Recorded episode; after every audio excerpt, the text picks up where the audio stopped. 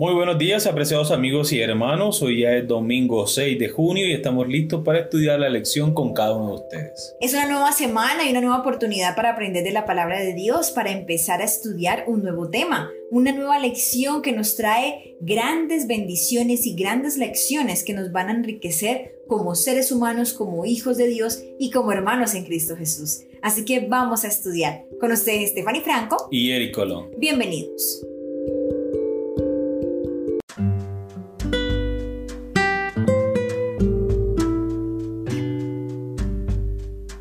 Muy bien, hoy es un día muy, pero muy, muy, muy especial porque está cumpliendo año la mujer más hermosa de todo el mundo. Mi amada esposa, mi amor, feliz cumpleaños, que Dios te bendiga, que el Señor te llene de su Santo Espíritu, que te siga dando muchas, muchas capacidades para servirle a Él y a tu esposito hermoso. Amén. Gracias, mi amor. Qué privilegio, el Señor me permite un año más de vida al lado de mi esposo maravilloso y al lado de todos ustedes compartiendo de la palabra de Dios, estudiando y aprendiendo y le agradezco a Dios por ello. Amén, amén. Así que hermanos, escriban sus saludos de felicitación, ya sea por Anchor, por YouTube, tal vez por Facebook. Algunos nos siguen también en las redes sociales para desearle un feliz cumpleaños a mi linda esposa Stephanie Franco. Que Dios te bendiga, mi amor. Amén. Gracias, mi amor.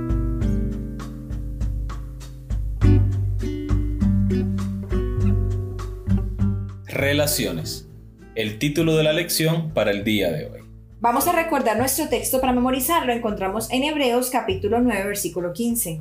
Por eso Cristo es mediador de un nuevo pacto, para que los llamados reciban la herencia eterna prometida. Y pondré mi morada en medio de vosotros, y mi alma no os abominará. Y andaré entre vosotros, y yo seré vuestro Dios, y vosotros seréis mi pueblo. Levíticos capítulo 26, versículos 11 y 12. Hay un tema que debería quedar en claro a estas alturas.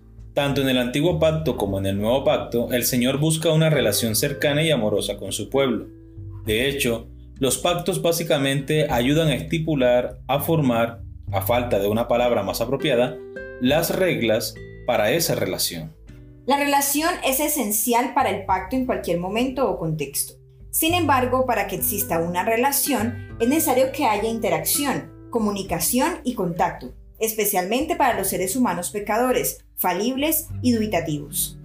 Por supuesto, sabiendo esto, el Señor tomó la iniciativa para asegurarse de que Él se manifestaría de tal manera que nosotros, dentro de los confines de la humanidad caída, pudiéramos relacionarnos con Él de una manera eficaz. Vamos a leer Éxodo capítulo 25 versículo 8. El mandato del Señor a Israel de construir un santuario. ¿Qué razones da el Señor para desear que ellos hicieran esto? Éxodo capítulo 25 versículo 8. Y harán un santuario para mí, y habitaré en medio de ellos. Allí está la respuesta, ¿cierto? La razón es que Dios quiere habitar en medio de su pueblo, quiere que el pueblo sienta la presencia de Dios allí, en el mismo lugar donde ellos acampan. Es decir, Dios también quería una carpa, una tienda, para morar junto a su pueblo, Imagínate tremenda bendición, tremendo privilegio, y era el único pueblo de todas las naciones circundantes cuyo Dios moraba con su pueblo, habitaba con su pueblo. Amén. Pero mira, amor, que la respuesta a esta pregunta, por supuesto, plantea otra interrogación, y es ¿por qué? ¿Por qué quiere el Señor morar en medio de su pueblo?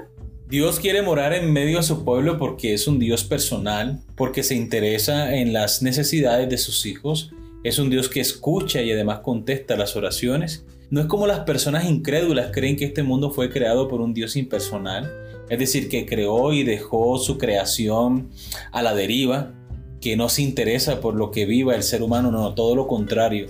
Dios le interesa la vida del ser humano tanto así que Dios mismo hizo morada con los hombres. Amén. Tal vez podríamos encontrar la verdad en los dos versículos de hoy, mencionados anteriormente.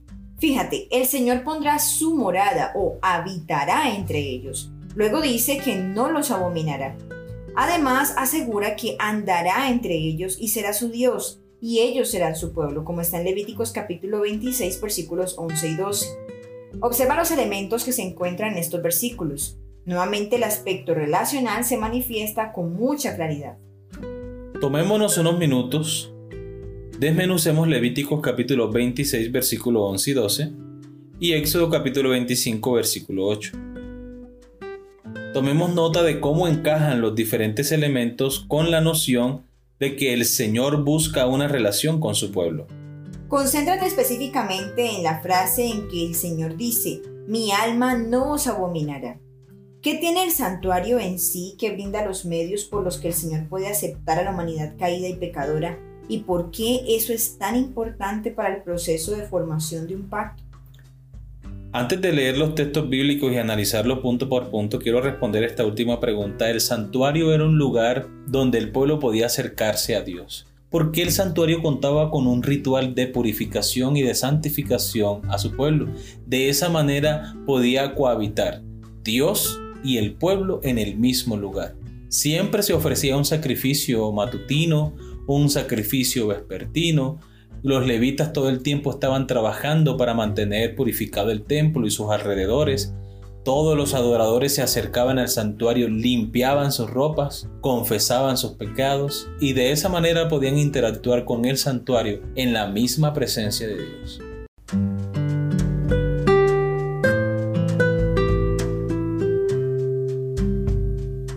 Muy bien, vamos a leer los textos bíblicos y a compararlos uno con los otros. Amor, tú lees Levítico y yo Éxodo. Levítico capítulo 26 versículos 11 y 12. Y pondré mi morada en medio de vosotros, y mi alma no os abominará. Y andaré entre vosotros, y yo seré vuestro Dios, y vosotros seréis mi pueblo. Éxodo 25:8. Y harán un santuario para mí, y habitaré en medio de ellos. Esta última parte del versículo me da a entender de que Dios no dice que habitará con ellos, sino que habitará en medio de ellos, es decir, Él sería el centro de toda la nación judía. Es decir, Él sería el punto principal del campamento. Es decir, la prioridad debe ser para Cristo en cada uno de nuestros hogares, en cada uno de nuestros corazones. Cuando pensamos acerca de la morada, es interesante notar que la morada justamente es el lugar de habitación es la vivienda, es donde Dios vive. No es un lugar de paso, no es que está de visita, sino que será su lugar de estancia permanente. Amén. Entonces, cuando lo pensamos de esa manera, Dios quería más que estar cerca de ellos, quería ser una sola familia, quería ser un solo pueblo con la gente. Y es importante que notemos esto para darnos cuenta de lo que realmente Dios quería con el pueblo. Su interés por acercarse al pueblo, de vivir con él.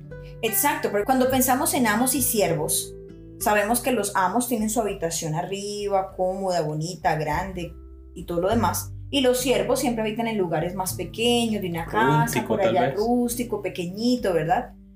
Pero en este caso estamos viendo que Dios quería estar en medio de ellos. No estamos hablando de servidumbre y un amo en la mitad Estamos hablando de Dios queriendo ser el Padre de todas estas personas a su alrededor, sin importar cuán imperfectas fueran. Quería que ese lugar fuera su principal lugar de habitación. De modo que cada que regresara a su casa, por ejemplo, como para pensarlo así, sabía que su familia era quien estaba alrededor, no cualquier persona. Entonces, cuando lo pensamos de esa manera, podemos ver la calidad de relación que Dios quería con el pueblo. No era cualquier relación, es una relación importante. Qué bendición, qué privilegio sentir que Dios quiere estar cerca de mí, que soy pecador, que soy malo, que cometo errores, todo lo que quieras pensar. Y aún así Dios quiere estar a tu lado, quiere estar a mi lado. Es un privilegio. Amén, qué bendición es saber que Dios está allí, presto para atender a nuestras necesidades, para ser parte de nuestra familia. Muy bien, queridos amigos y hermanos, esto ha sido todo por el día de hoy. Esperamos que haya sido de gran bendición para ti como lo ha sido para nosotros. Y recuerda nuestra cita para el día de mañana con una nueva lección. Que Dios te bendiga.